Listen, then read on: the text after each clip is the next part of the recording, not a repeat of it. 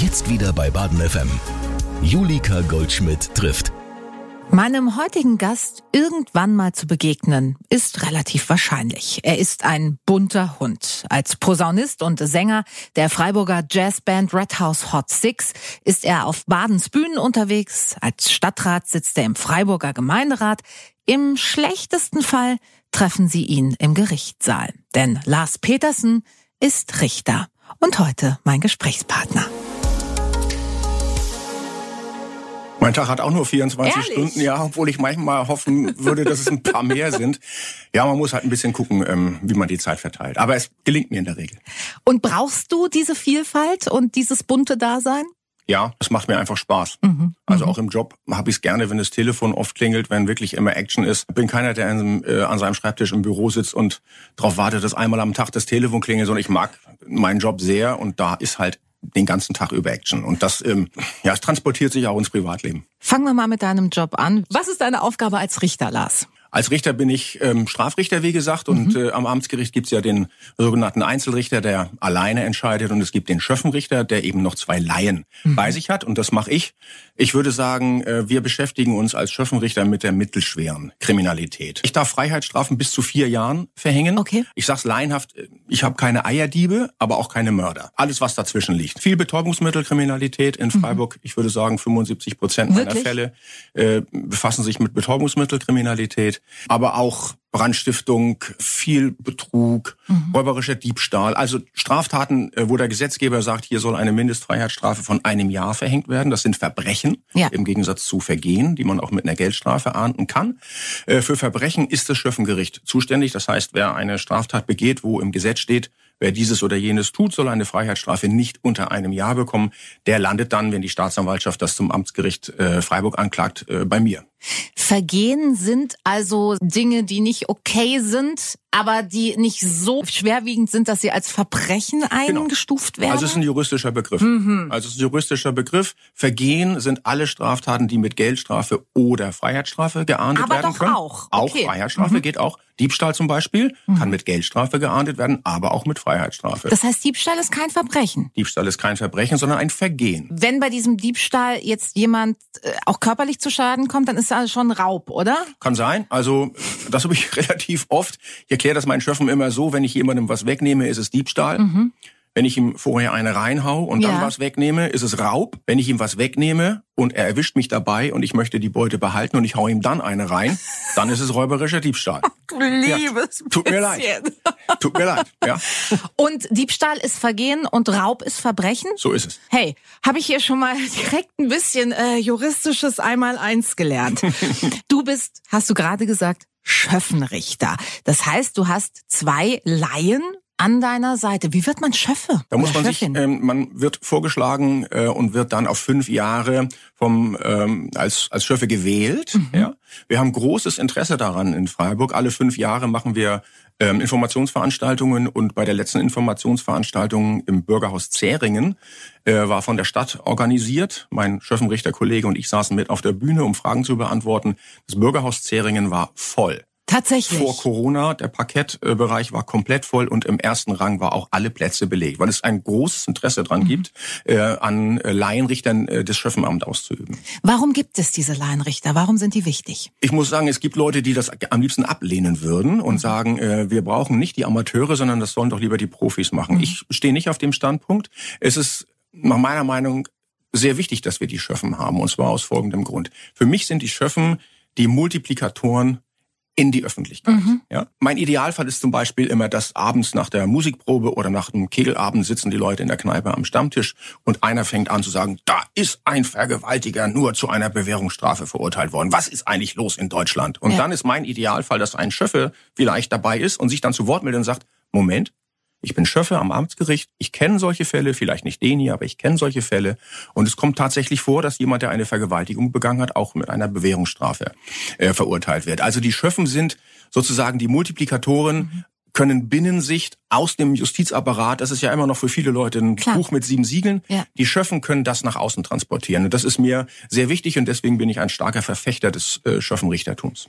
Weil du es gerade angesprochen hast, eine Vergewaltigung kann auch mit einer Bewährungsstrafe ausgehen. Wie kann das sein? Naja gut, im Gesetz steht bei einer Vergewaltigung Freiheitsstrafe nicht unter einem Jahr, mhm. also auch ein Verbrechen. Bei Steigerungsmöglichkeiten Freiheitsstrafe nicht unter zwei Jahren, dann sind wir schon im Bereich, wo keine Bewährung mehr möglich ist. Ja. Aber wie bei allen Straftaten muss man sich, glaube ich, davon lösen, äh, schwarz-weiß zu malen. Sondern es gibt auch bei ähm, Vergewaltigungen Fälle, wo man sagen kann, hier ist zwar einer Frau schlimmes Unrecht widerfahren, aber es ist ein Fall, der damit geahndet werden kann, dass eine Freiheitsstrafe ausgesprochen wird, aber dann zur Bewährung. Also das ist durchaus durchaus denkbar. Welche Faktoren müssen da reinspielen oder kann man das so pauschal nicht sagen? Naja gut, man kann sagen, es gibt zum Beispiel Fälle, in denen das Opfer selber vielleicht im persönlichen Nahbereich Opfer mhm. eines sexuellen Übergriffs war und selber sagt, habe ich auch schon erlebt, ich möchte gar nicht, dass der bestraft wird. Okay. Der hat sich bei mir entschuldigt, war eine Ausnahmesituation mhm. ähm, äh, und ich habe kein Interesse dran, dass er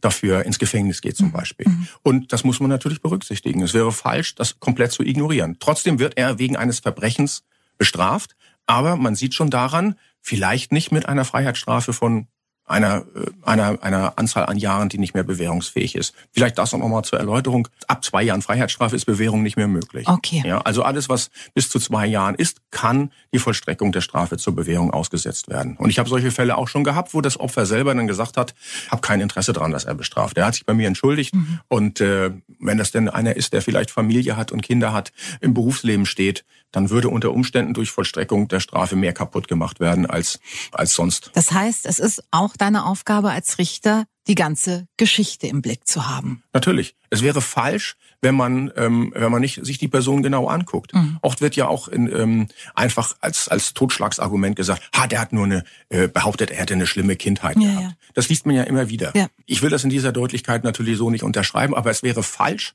wenn man sich das nicht anguckt. Mhm. Und deswegen nimmt bei mir in der Verhandlung die Befragung des Angeklagten zur Person großen Raum ein. Mhm. Ja, ich möchte schon wissen, wer das ist und was der ja. gemacht hat. Und deswegen ähm, muss man sich das schon wirklich alles sehr genau angucken. Geht denn dein, sagen wir mal, ganz persönliches und intuitives und emotionales rechtliches ähm, Gewissen und Verständnis mit dem des Richters Lars Petersen immer Hand in Hand? In der Regel schon. Ja. Ähm, machen wir uns nichts vor, Richter sind auch Menschen. Und Eben. die eigenen eigenen äh, Wertevorstellungen und eigene Prägungen, die kann man nicht aus. Ich war auch viele Jahre Familienrichter mhm. und als Familienrichter ist noch deutlicher. Wer selber eine alleinerziehende Mutter ist und nebenher Halbtagsrichterin, wird vielleicht andere ja. Anforderungen haben an das, was man einer Frau zumuten kann, äh, finanziell auf eigenen Beinen zu stehen, als eine Hausfrau, die ähm, nie gearbeitet hat und ihre drei Kinder ähm, deswegen in der Zeit betreut hat und von einer Richterin ähm, sich mit einer Richterin befassen muss in einem familienrechtlichen Streit, die eben genau dieses mhm. ähm, Rollenbild auch viele Jahre gelebt hat. Also das im Familienrecht kommt es noch deutlicher ja. zum Ausdruck. Wo ich wirklich teilweise mit mir schwanke, ist die Frage im Betäubungsmittelrecht. Wir wissen, ähm, dass... Ist auch schön, dass du dabei schwankst. Ja, ich muss mich hier fast festhalten. So ein bisschen wackeliger Stuhl, hier sieht man ja. zum Glück nicht.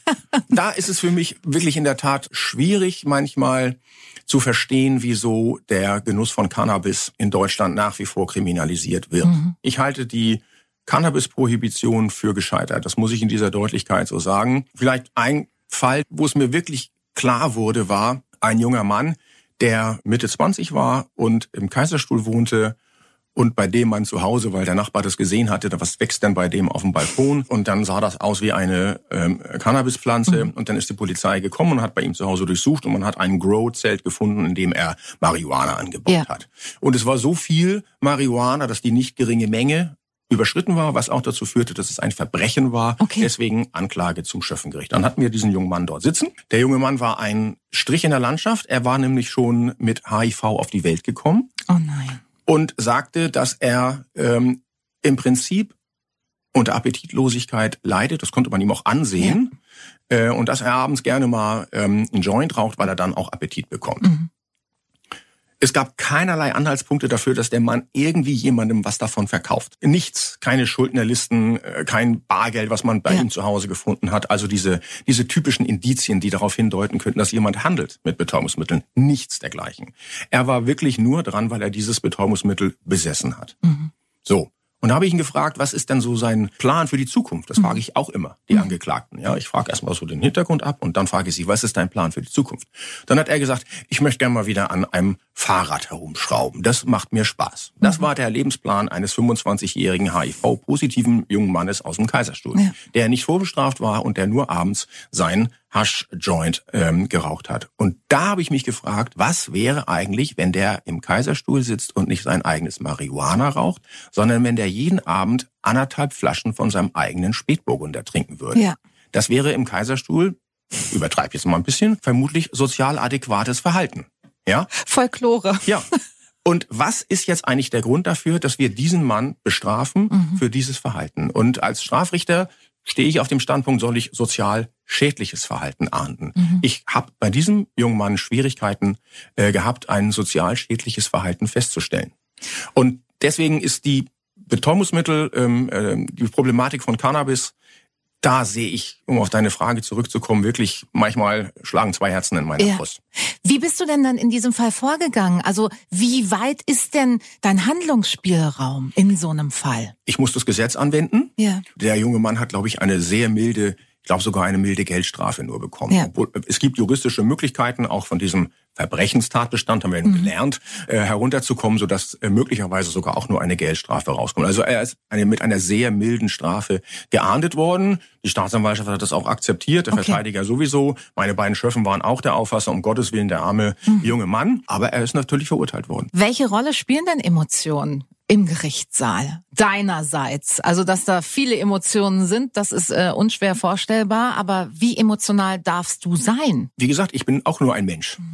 Und ähm, ich muss natürlich während der Verhandlung ähm, mich schon im Zaum haben. Klar. Ja. Wann ich dann auch zeigen kann, was in mir selber vorgeht, ist in der Urteilsbegründung. Also wenn ein Urteil gesprochen ist und ich es begründe, dann unterbricht mich auch keiner. Da kann ich dann auch ärgerlich werden, wenn man mich dann unterbricht. Äh, Da kann ich dann deutliche Worte finden. Aber in der Hauptverhandlung selber muss ich mich, muss ich mich zurückhalten und objektiv den Sachverhalt aufklären. Wo ich allerdings durchaus mal richtig ärgerlich werden kann, ist, wenn Leute zu spät kommen. Ja. ja.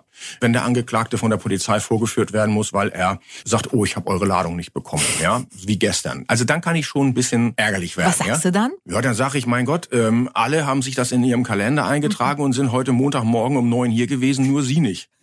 Obwohl Sie wissen, dass diese Verhandlung läuft. Es ist nämlich der dritte Versuch, den wir mit Ihnen hier machen.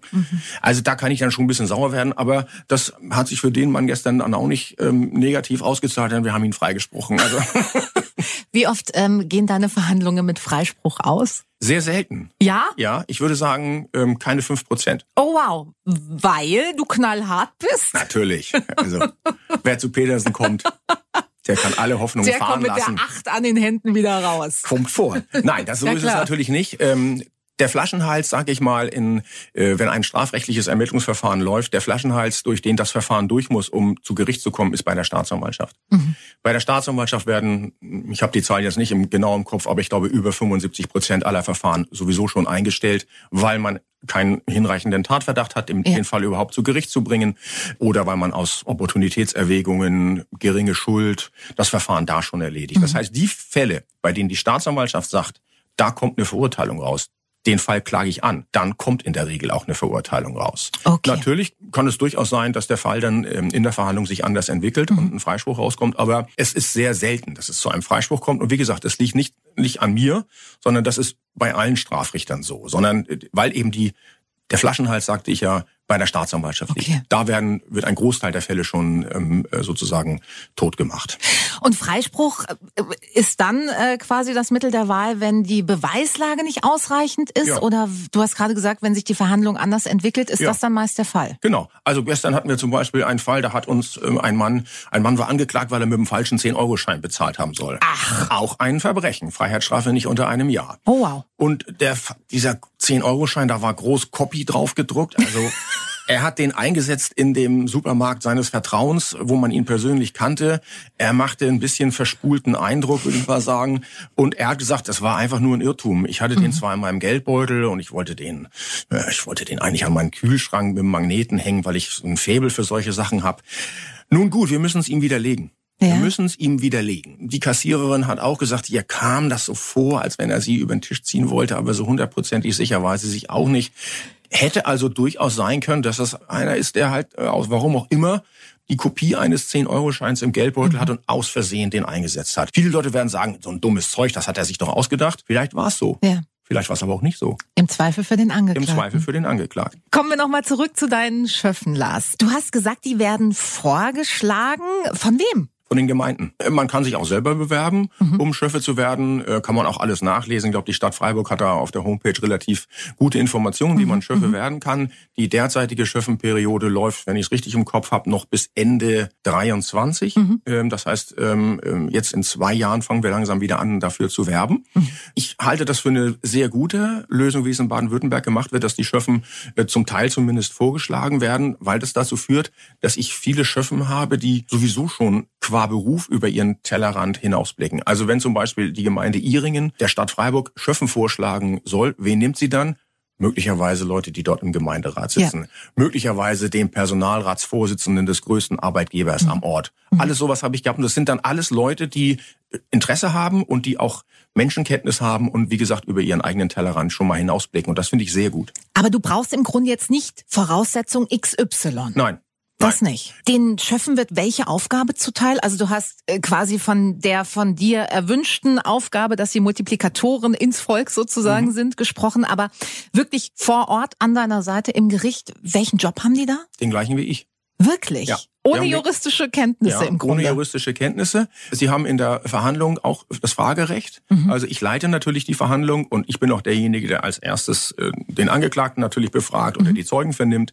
Aber nach mir kommen die Schöffen dran und ich gebe den Schöffen auch das Fragerecht. Ja. Und wenn der Schöffe eine Frage hat, dann soll er soll er die Frage dann natürlich auch stellen. Und im Beratungszimmer sind die Schöffen genauso wie ich stimmberechtigt und da wir für die entscheidenden Fragen, die sich im Beratungszimmer stellen, eine Zweidrittelmehrheit brauchen, können die Schöffen mich überstimmen.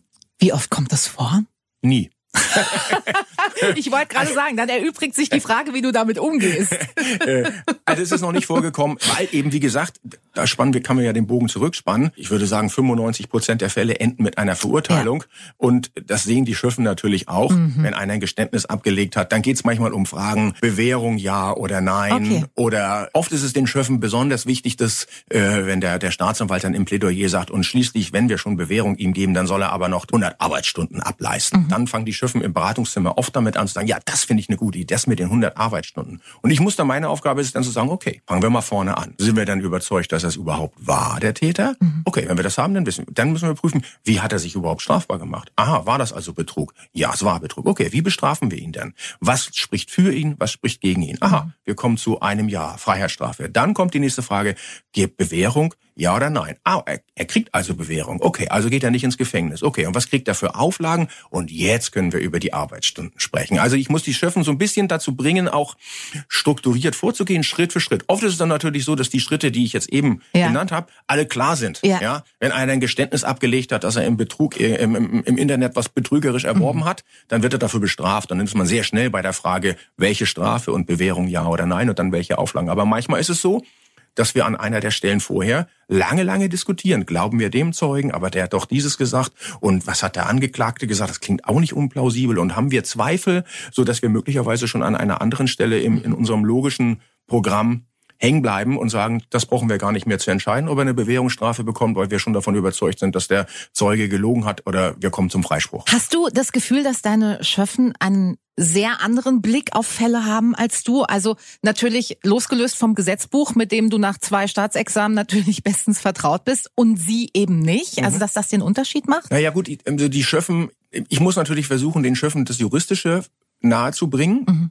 Und wenn ich den Schöffen das Juristische so erklären kann, dass sie es verstehen, dann habe ich meinen Job Job gut gemacht. Ja. Meine die Juristensprache ist schon schwierig, ja, ja. aber es wiederholen sich auch. Es wiederholen sich auch bestimmte Punkte. Und wenn ich den, den, den Schöffen das dann erkläre und sie also das auch verstehen, dann ist schon mal der erste Punkt gemacht. Und wenn sie dann ihr Laienwissen noch einbringen, ähm, dann kann das auch zu Sternstunden im Beratungszimmer führen. Ja. Also ich habe es zum Beispiel mal gehabt, dass ähm, ich einen Fall zu verhandeln hatte, da ging es um den Schmuggel von scharfen Schusswaffen aus dem Elsass hierher. Mhm. Und man hatte den Verdacht, ähm, könnte irgendwie Mafia-Waffen äh, sein. Also es waren jetzt keine Mafiosi, aber ja. Äh, es waren Waffen, da waren irgendwie diese Kennziffern waren rausgeschlagen.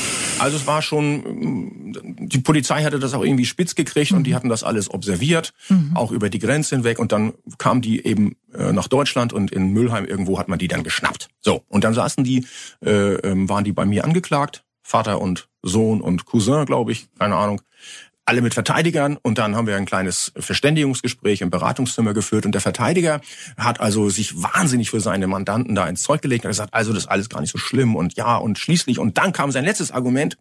Und außerdem ist das doch nur eine Kleinkaliberwaffe gewesen. Und da hat sich der Schöffe zu Wort gemeldet, der noch nicht einen einzigen Piep gesagt hat, hat gesagt, entschuldigen Sie, wenn ich mich kurz zu Wort melde, ich bin Jäger. Und dann hat er mal kurz ein kleines Referat darüber gehalten, wer in der Weltgeschichte schon durch ein Kleinkalibergewehr getötet wurde. Und da ist der arme Verteidiger natürlich ein bisschen still geworden. Aber das ist so ein schönes Beispiel dafür, ja. dass die Laien dann auf einmal sagen, Moment, ja. ich kann was dazu sagen. Und das Schöne ist es natürlich auch, wenn man einen Finanzbeamten als Schöffen hat und es geht um Steuerhinterziehung. Klar.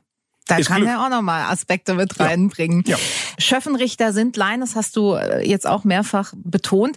Wie werden die denn auf Situationen vorbereitet, in denen sie möglicherweise mit wirklich Schlimmem konfrontiert werden? Also weiß ich nicht, Fotos, Videos, Darstellungen von Tatorten oder auch Opfern. Mhm. Das ist ja eine unheimlich belastende Situation. Da muss ich ehrlich gesagt zugeben, dass ich solche wirklich schrecklichen Situationen am Amtsgericht, wie gesagt, Freiheitsstrafe bis zu vier ja. Jahren, selber noch nicht erleben musste. Ich okay. habe hab also als Haft- und und Ermittlungsrichter, der ich auch war, auch schon viele schlimme Sachen gesehen. Ja. Aber meine Schöffen, äh, wenn es denn in der Verhandlung ist, nicht in dieser Deutlichkeit. Okay. Also Beispielsfall äh, äh, Missbrauchskomplex Staufen. Ja. Das ist am Landgericht gelaufen und da möchte ich mit den Kollegen, die da ja. Profi sind, aber erst recht nicht mit den Schöffen tauschen, ja. was die sich da haben anschauen müssen. Das ist Gott sei Dank am Amtsgericht in dieser Deutlichkeit nicht, obwohl wir natürlich auch Fälle haben, wo man die Akte nur vorsichtig anguckt mhm. und, und lieber die Augen zuhält, wenn man Fotos sich aus der Akte anschaut. Gibt's schon auch.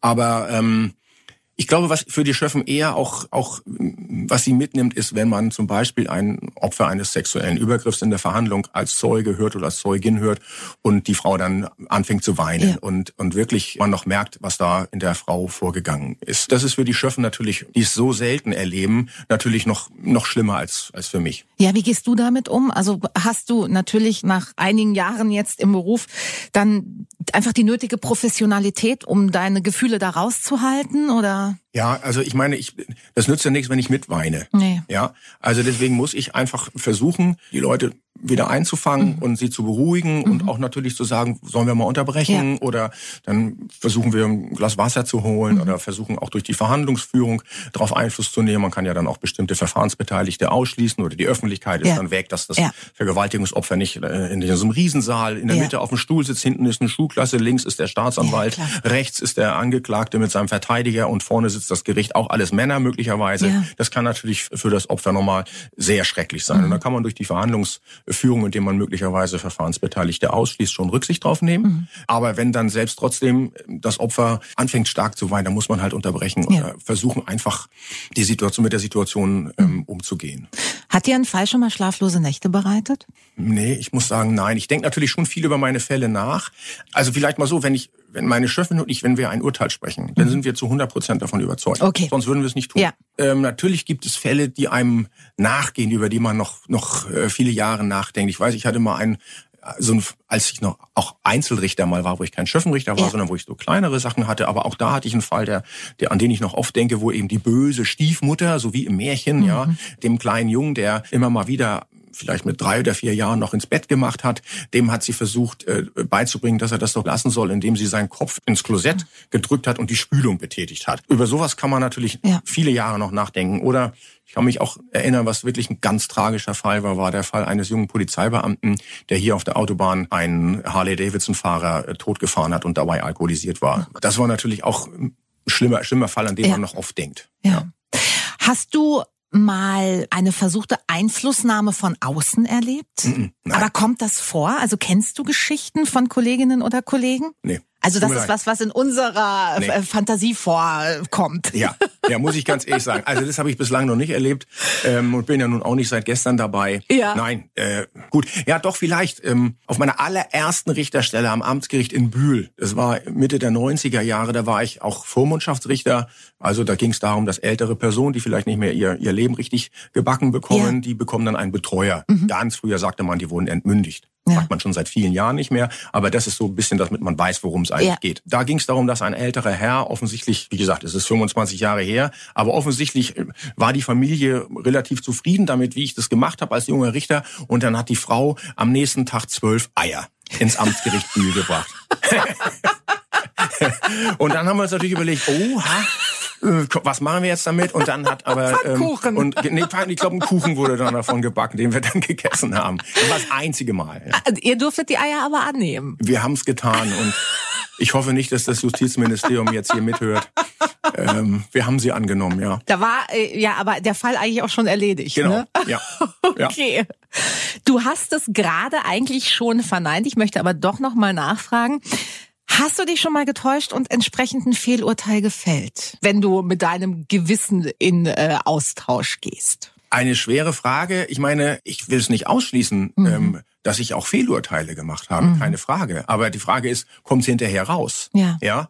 Ähm, es ist jedenfalls kein Fehlurteil, wenn ich jemanden äh, verurteilt habe und er wird möglicherweise durch ein anderes Gericht freigesprochen. Mhm. Dann, dann hat, hat man mein Urteil angefochten. Das ist ja, das gibt die Strafprozessordnung so vor und ein anderes Gericht kommt vielleicht zu einem anderen Ergebnis. Äh, Ein anderes äh, Gericht bewertet Beweise anders, als wir es gemacht haben in, in unserer Entscheidung. Also das würde ich nicht in dem Sinne als Fehlurteil bezeichnen. Ich würde sagen, Nein, könnte mich jetzt an keinen Fall erinnern, wo ich sage, Mensch, also wenn ich das jetzt alles schon vorher gewusst hätte, Ja. oder ich kann, kann mich nicht erinnern. Okay. Ja. Es gibt ja manchmal wirklich erstaunliche Spielräume von Strafmaßen. Also fängt bei, wie du es vorhin ja auch schon gesagt hast, bei milden Geldstrafen an und kann aber bei Freiheitsstrafen von mehreren Jahren enden. Wie geht man mit dem um? Kommt dann eben wieder der Blick auf die ganze Geschichte zum Tragen, um dann das Strafmaß festzulegen? Oder also ja, wie, wie von mehreren hund oder vielleicht von ein paar hundert Euro zu vier Jahre Knast?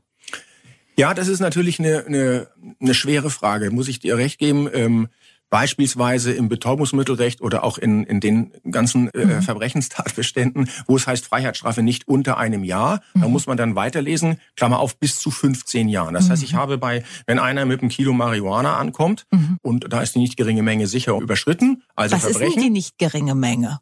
von jedem Betäubungsmittel unterschiedlich. Also das Ah, ist so die, okay. die Schwelle. Ja? Alles klar. Das, die kann ich vielleicht gleich noch was zu Ja. sagen. Also wenn es jedenfalls ein Verbrechen ist im Betäubungsmittelgesetz, ähm, dann ist es Freiheitsstrafe von einem Jahr bis zu 15 Jahren.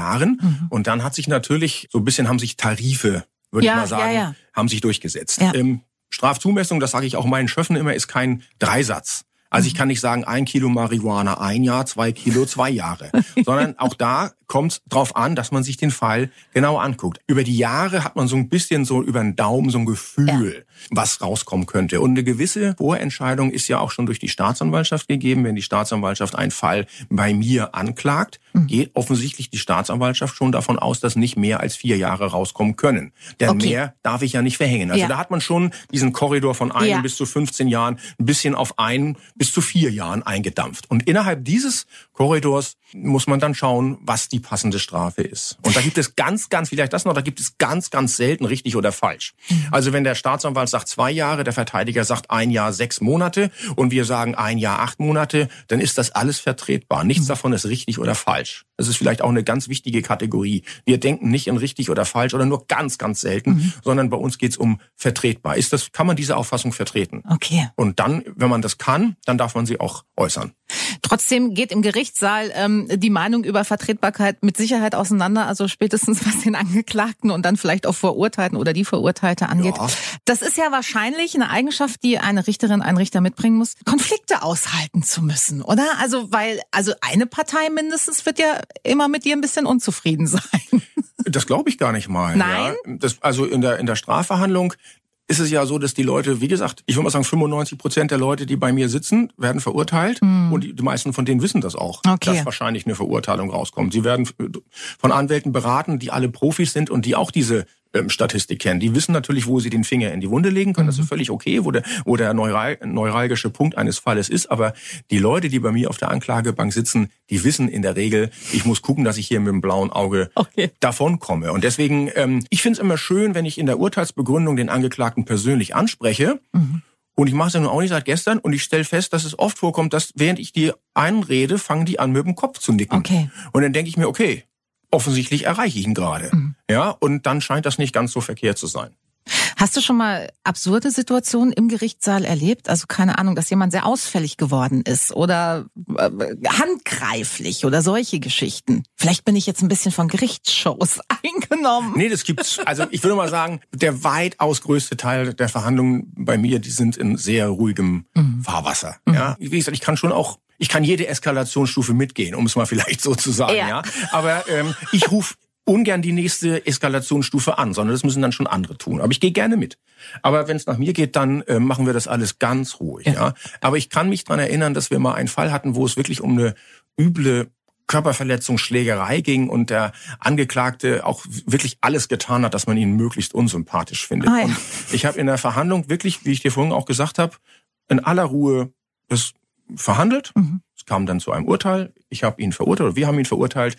Und ich habe dann in der Urteilsbegründung so deutliche Worte gefunden ihm gegenüber, dass ich mit meinen Schöffen sicherheitshalber noch mal eine halbe Stunde im Beratungszimmer geblieben okay. bin nach der Verhandlung. Okay. Äh, weil ich nicht sicher war, ob der Mann, der war also, ich würde mal sagen, fast zwei Meter ah. und hatte relativ große Oberarme, nicht, dass der dann meint, also jetzt muss ich noch mal kurz hier abrechnen. abrechnen ja. Also das war das, das war das einzige Mal. Okay. Hattest du schon mal das Gefühl von Befangenheit? Das ist ja auch so ein Begriff, der irgendwie in diesem Kontext gerne mal auftritt. Und was bedeutet das genau? Befangenheit? Ja, Befangenheit bedeutet, dass ähm, man möglicherweise Anhaltspunkte dafür hat, dass der Richter eben nicht objektiv ist. Mhm. Ja?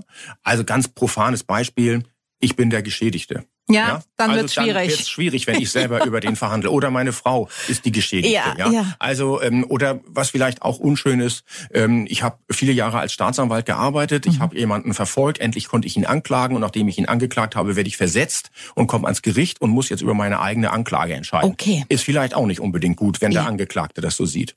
Aber es kann natürlich auch Fälle geben, wo man durch sein Verhalten in der Verhandlung Signale sendet, wo ein Angeklagter äh, sagen kann, hey, wie benimmt der sich denn gerade? Ist der mir wirklich objektiv mhm. gegenüber? Also wenn man zum Beispiel in der Verhandlung zu deutlich zum Ausdruck bringt, mhm. was man von dem Angeklagten ja. hält, durch körperliche Gesten oder wenn man, was weiß ich, den Scheibenwischer macht oder einem ja. den Vogel zeigt oder oder oft ist es so, dass die Schöffen durch ihre Befragung zum Ausdruck bringen, dass sie vielleicht schon von der Schuld des Täters mhm. überzeugt sind. Wenn mhm. habe ich auch schon erlebt, dass ein Schöffe sagt, was haben Sie sich denn dabei gedacht, als Sie die arme alte Frau ausgeraubt haben?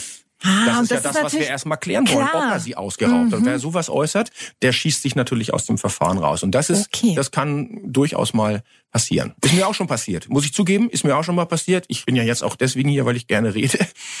Und, und da habe ich eine Verhandlung gehabt als Familienrichter. Da war ein Anwalt aus München und da ging es auch ein bisschen hoch her, aber mhm. ich versuche das immer wieder ein bisschen runterzuholen. Und dann habe ich zu dem Anwalt gesagt, jetzt bleiben Sie doch mal locker. Fand er nicht so gut und hat mich deswegen wegen Befangenheit abgelehnt. Tatsächlich? Mit Erfolg. Okay, und dann warst du raus. Dann war ich raus, ja.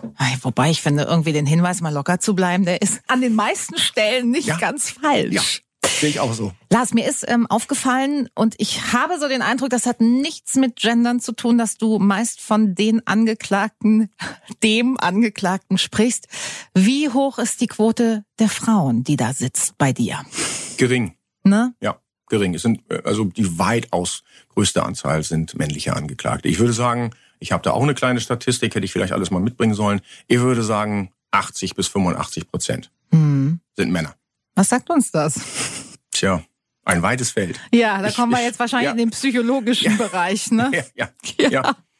Was ist denn das Tolle an deinem Beruf? Also es macht einfach Spaß, mit Menschen umzugehen. Das mhm. klingt sehr, sehr profan, aber ähm, ich habe ja nun Jura studiert und stand auch kurz davor, Anwalt zu werden. Mhm. Aber ähm, ich mag eigentlich lieber erstmal beide Seiten hören. Also ich bin keiner, der, was die Anwälte ja machen müssen, und das finde ich auch richtig gut, dass sie das machen, und die machen das auch alle ganz toll. Ich bin kein Interessenvertreter. Ich will hören, was sagt der okay, das klingt nicht unplausibel, aber bevor ich jetzt sage, du hast recht und du armer Kerl und man muss dir helfen, möchte ich gerne auch mal hören, was auf der anderen Seite mhm. gesagt wird. Und das führt sogar so weit, dass meine Kinder auch darunter gelitten haben, wenn die Kinder aus der Schule kommen und die unbedingte Solidarität der Eltern haben wollen, sind sie bei mir natürlich immer erstmal auf Granit gestoßen, weil ich immer auch mal hören wollte, was wie dann die Lehrerin diese äh, Situation Ehrlich? erlebt hat. Ja, und meine Kinder haben da manchmal ein bisschen drunter gelitten. Nicht die Lehrerin anrufen, Papa, bitte. nee, das, das habe ich nicht gemacht. Aber ich habe dann noch immer so, ja, meine, wie oft hat sie euch dann ermahnt, bevor sie dann dieses oder jenes gemacht hat? Das also ja da, ähm, da, ja, da, da kann ich dann nicht aus meiner Haut. Ja. Gibt es ein Gesetz, das du gerne abschaffen würdest? Naja gut, ich habe ja vorhin schon über ähm, mhm, äh, diese Betäubungsmittelproblematik ja. geredet, wie so einer, der, äh, wenn ich jetzt hier sitzen würde und ich habe ein Gramm Marihuana in der Tasche und unten würde ich äh, kontrolliert werden von den äh, Polizeibeamten des Reviers Freiburg Süd, dann hätte ich eine Straftat begangen. Ja. Hm. Also erschließt sich mir nicht der ja. Sinn.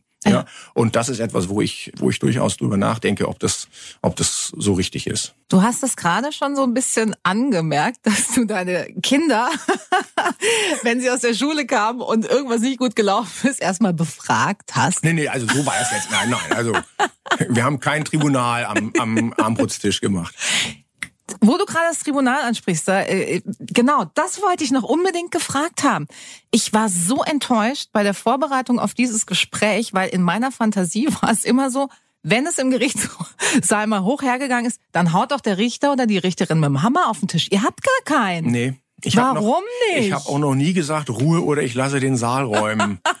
Dazu ist es noch nie Große gekommen. Enttäuschung, ja, Lars. aber gut, ich meine, äh, ich will nicht ausschließen, dass ich auch mal mit der Hand auf den Tisch gehauen habe. Weil kein Hammer da ist. Weil kein Hammer da ist, ja. Den gibt's nur in den USA oder was ist da los? Offenbar, ja. Also nee, ich glaube, müsste ich mal gucken. Ich glaube, meine Kollegen am Amtsgericht, die Rechtspfleger und Rechtspflegerinnen, die Zwangsversteigerungen machen, ich könnte mir vorstellen, dass die noch so ein Ding haben. ja, zum ersten, glaub, zweiten und zum dritten, Bums. Ich glaube, Richterin Barbara Salesch hatte auch einen Hammer. Es war die einzige in Deutschland. Ja, ähm, die Fälle, die die Frau Salesch verhandelt hat, waren auch nicht unbedingt so konform dessen, was so tatsächlich in den Gerichtssälen vor sich geht. Reut es dir da wie Polizeibeamten, die den Tatort schauen, ebenfalls die Fußnägel hoch, weil du denkst, Leute, das hat überhaupt nichts mit meiner Lebensrealität zu tun. Ja, gut, man muss natürlich äh, schon sehen, dass es ein, ein Genre ist, was offensichtlich vor einigen Jahren viele Leute mhm. ähm, sehr fasziniert hat. Ich lade die Leute immer ein, kommt mal zu uns ins Gericht. Kann man ja machen, ne? Kann man machen. Im Amtsgericht hängen unten am schwarzen Brett die Tagesordnungen der Verhandlungen, die an dem Tag im Gericht laufen. Da steht in welchem Saal das ist. Mhm. Man kann da reingehen, man muss da nicht klopfen.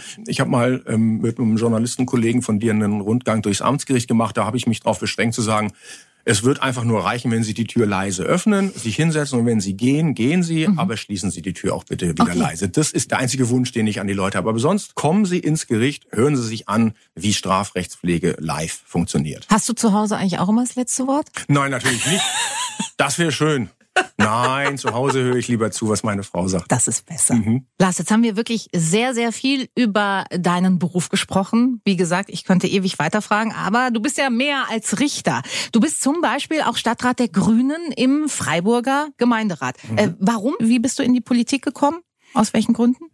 Also ich bin ähm, eigentlich immer schon politisch interessiert gewesen. Mhm. Ich habe auch immer schon ähm, die Grünen gewählt. Ich war auch immer schon sehr grün-affin. Ich bin dann tatsächlich eingetreten aus einem ähm, relativ ja, vielleicht überraschenden Grund.